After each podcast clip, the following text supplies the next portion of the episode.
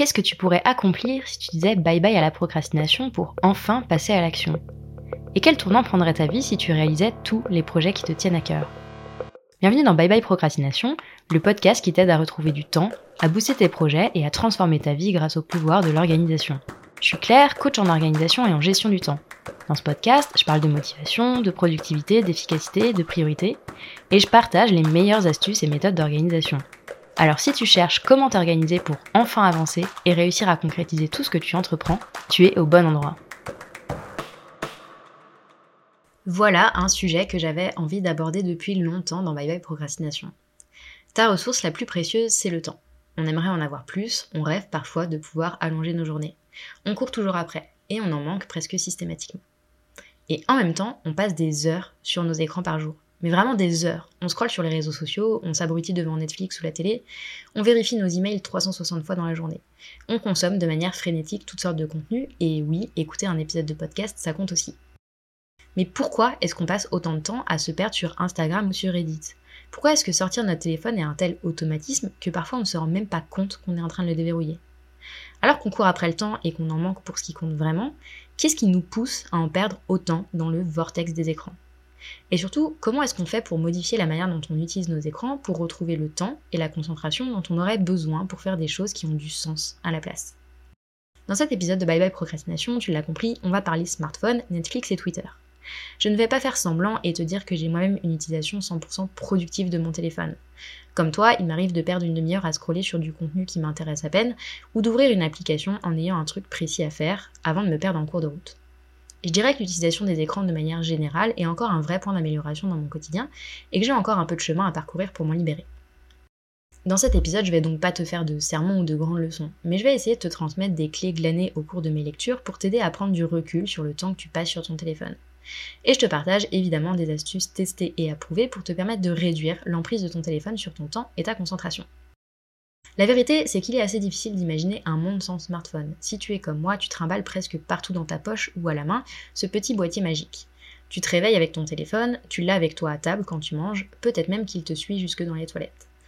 Ton téléphone est presque une extension de ton bras. Même si on a tous et tout un usage personnel de nos smartphones, on peut quand même faire un constat général. La plupart d'entre nous a un comportement presque addictif envers ce petit morceau de technologie qui tient dans notre poche. En 2021, les humains des pays développés ont passé en moyenne 5 heures par jour sur leur téléphone. 5 heures par jour, c'est un tiers du temps que l'on passe éveillé. Je sais pas toi, mais personnellement, je trouve ce chiffre absolument vertigineux. La première raison qui rend l'utilisation de ton téléphone si addictive est purement chimique. Voilà comment cette addiction fonctionne. Ton cerveau interprète chaque notification, chaque nouveau contenu, chaque nouveau message ou mail comme une récompense.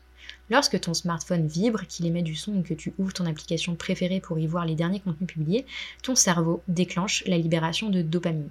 Cette hormone, que l'on appelle parfois hormone du bonheur, va déclencher une sensation de plaisir et de bien-être.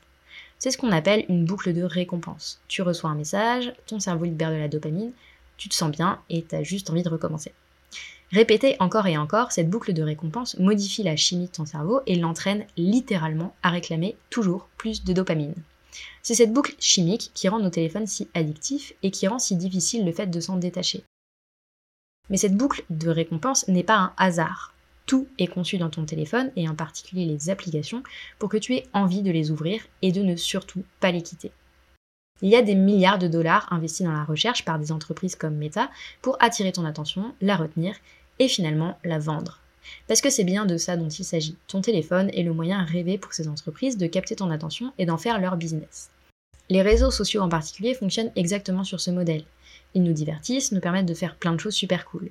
Et en contrepartie, ils vendent à d'autres entreprises la possibilité de capter ton attention où que tu sois. Ton téléphone te suit partout et c'est une immense opportunité pour les entreprises qui ont besoin de te faire passer leur message. Elles peuvent te parler dans ta cuisine, au bureau, dans les transports et même dans ton lit. Pour être très clair, je rejette pas du tout en bloc l'utilisation de la technologie. Les avancées technologiques des dernières décennies ont permis à la connaissance de circuler de manière massive. Aujourd'hui, en cherchant bien, tu peux presque tout apprendre sur YouTube. Cuisiner, coudre, réparer un vélo ou même monter un business. Les réseaux sociaux permettent à des milliards de personnes de rester en contact, de se retrouver autour d'événements communs ou même de lever des fonds pour les causes qui leur tiennent à cœur. Sans Internet, tu serais pas en train d'écouter ce podcast et sans Instagram, je serais probablement jamais devenu entrepreneur. Oui, la technologie a indéniablement un impact positif sur nos vies. Elle nous permet de rire, de partager nos idées, d'apprendre et de développer notre curiosité. Mais si je te parle de ton téléphone dans cet épisode de Bye Bye Procrastination, c'est évidemment parce que l'utilisation de ton smartphone a aussi un véritable coût. Le premier coût est un coût pour ton cerveau. Ton smartphone est un aspirateur de concentration. Une étude de 2019 indique qu'en moyenne, on consulte notre téléphone environ 221 fois par jour, ce qui veut dire qu'on consulte notre téléphone toutes les 6,6 minutes en moyenne. Et en même temps, il te faut plus de 23 minutes pour te concentrer quand tu es interrompu, que cette interruption vienne de l'extérieur, ou que tu la provoques en allant faire un tour sur ta boîte mail.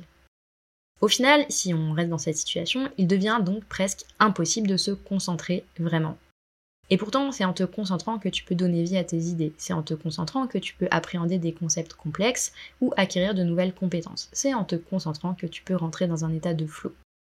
La vérité, c'est que les smartphones et les écrans de manière générale tuent cette capacité de concentration. À chaque notification, à chaque vibration, à chaque fois que tu déverrouilles ton téléphone, tu entraînes ton cerveau à recevoir une gratification immédiate et sans effort. Et c'est ta capacité de concentration et de réflexion qui s'effrite un peu plus. Le deuxième coup, l'utilisation des écrans de manière frénétique est encore plus tangible. Les écrans sont des aspirateurs de temps. Et là, je parle autant de ton smartphone que de ta télé ou de Netflix. 30 minutes par jour devant un écran, quand on ramène ça à l'année, c'est plus de 182 heures que tu aurais pu consacrer à autre chose. C'est 22 journées de travail complètes que tu aurais pu investir dans quelque chose qui compte vraiment pour toi, comme apprendre l'espagnol, commencer ton roman ou monter ton business par exemple. Les écrans te volent ton temps du temps que tu aurais pu consacrer à des activités qui ont du sens pour toi. C'est ce qu'on appelle le coût d'opportunité. Chaque choix que tu fais a un coût. À chaque fois que tu dis oui à la dernière notification reçue ou que tu ouvres TikTok, tu dis non à tes ambitions personnelles. L'équation est aussi simple que ça. Maintenant, imagine que tu te libères ne serait-ce qu'un tout petit peu de l'emprise de ton téléphone. Juste 10 minutes de moins par jour. Juste 10 minutes de moins sur ton téléphone chaque jour, ça peut paraître peu, et pourtant mis bout à bout, ces 10 minutes représentent, sur une année, plus de 7 jours de travail complet que tu pourrais investir dans un projet qui te tient à cœur. Parfois, il suffit de 10 minutes par jour pour amorcer des changements qui pourraient bien aboutir à de véritables transformations. Reprendre la main sur l'utilisation de ton smartphone, réussir à en avoir un usage plus intentionnel et plus raisonné, c'est donc aussi réclamer le temps qu'il te vole. Et pour faire ça, je te propose de commencer par mesurer de manière objective le temps aspiré par ton téléphone en allant voir les données qu'il enregistre. C'est une fonctionnalité qui est présente sur l'immense majorité des smartphones. Tu as une option dans tes paramètres qui te permet de voir combien de temps tu as utilisé ton téléphone et encore plus intéressant, quelles sont les applications sur lesquelles tu as passé le plus de temps. Cette première étape peut être assez vertigineuse. En allant regarder mes données, je me suis rendu compte que je passe plus de deux heures par jour sur mon téléphone. Alors ok, je m'en sers pour travailler, mais on va pas se mentir, ces deux heures étaient surtout consacrées à scroller à l'infini sur Instagram, entre autres. Une fois que tu as une idée du temps que tu passes devant ta boîte à distraction de poche, je te propose de passer à l'étape suivante et de créer un cadre pour l'utilisation de tes écrans. Encore une fois, l'objectif c'est pas de rejeter complètement la technologie et les avantages qu'elle nous apporte, mais simplement d'en faire un usage plus raisonné et un usage qui t'est bénéfique. L'idée, c'est donc de réduire l'effet de dépendance pour retrouver ta capacité de concentration. Et pour retrouver du temps pour faire autre chose que d'engloutir des kilomètres de contenu sur Instagram, Facebook ou TikTok. Voici donc quelques idées de solutions concrètes que tu peux mettre en place. La liste n'est évidemment pas exhaustive, mais devrait mettre ton imagination en route pour trouver tes propres stratégies. Première chose que tu peux faire, tu peux couper toutes les notifications de ton téléphone. C'est la base, c'est simple à faire et très franchement, ça change la vie. Je te parle pas de mettre ton téléphone en mode vibreur, je te parle véritablement de couper toutes les notifications de ton téléphone pour préserver ton attention. Rappelle-toi que chaque notification qui tombe entraîne ton cerveau à en vouloir toujours plus. Je crois qu'il est temps de sortir de cette boucle de récompense.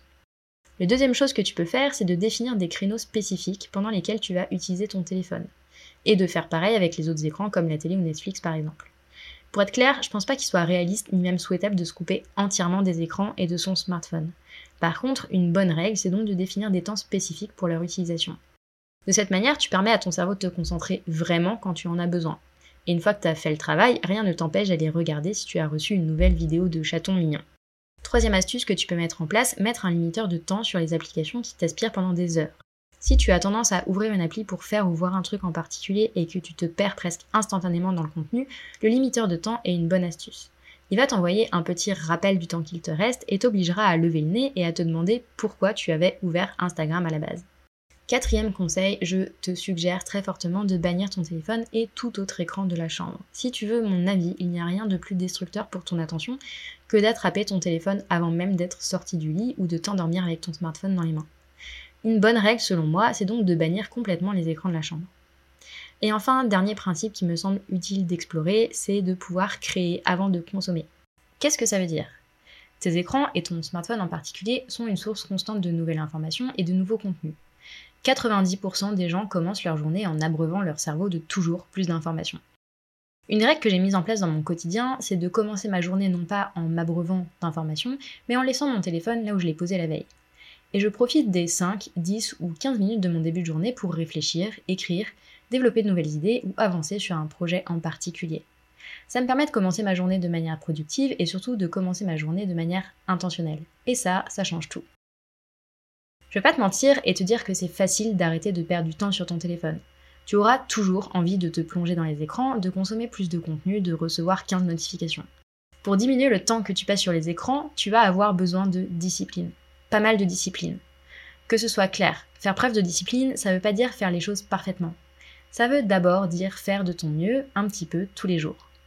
Maintenant à toi. La connaissance n'est rien sans action. Quel premier petit pas est-ce que tu peux faire maintenant pour éviter de te retrouver à scroller à l'infini? Tu peux décider de couper tes notifications, de te mettre en mode avion dès maintenant pour te concentrer, ou bien de créer une nouvelle habitude en bannissant ton téléphone de la chambre. À toi de voir ce qui te parle le plus. Tu l'as compris, ton smartphone et les écrans de manière générale sont des vortex. Ils aspirent ton attention, ta concentration, ton énergie. Ils aspirent ta confiance en toi quand tu scrolles sur les réseaux sociaux. Ils te privent de ta capacité à t'ennuyer et à t'émerveiller. Tu peux continuer à scroller. Ou alors, tu peux poser ton téléphone et décider de prendre le temps de faire quelque chose qui est vraiment du sens pour toi. J'espère que tu as aimé ce nouvel épisode de Bye Bye Procrastination et que tu y auras trouvé l'inspiration et la motivation pour faire avancer tes projets un petit pas après l'autre. Si c'est le cas, je t'invite à mettre 5 étoiles sur ton application préférée, à me laisser un commentaire ou à partager cet épisode autour de toi.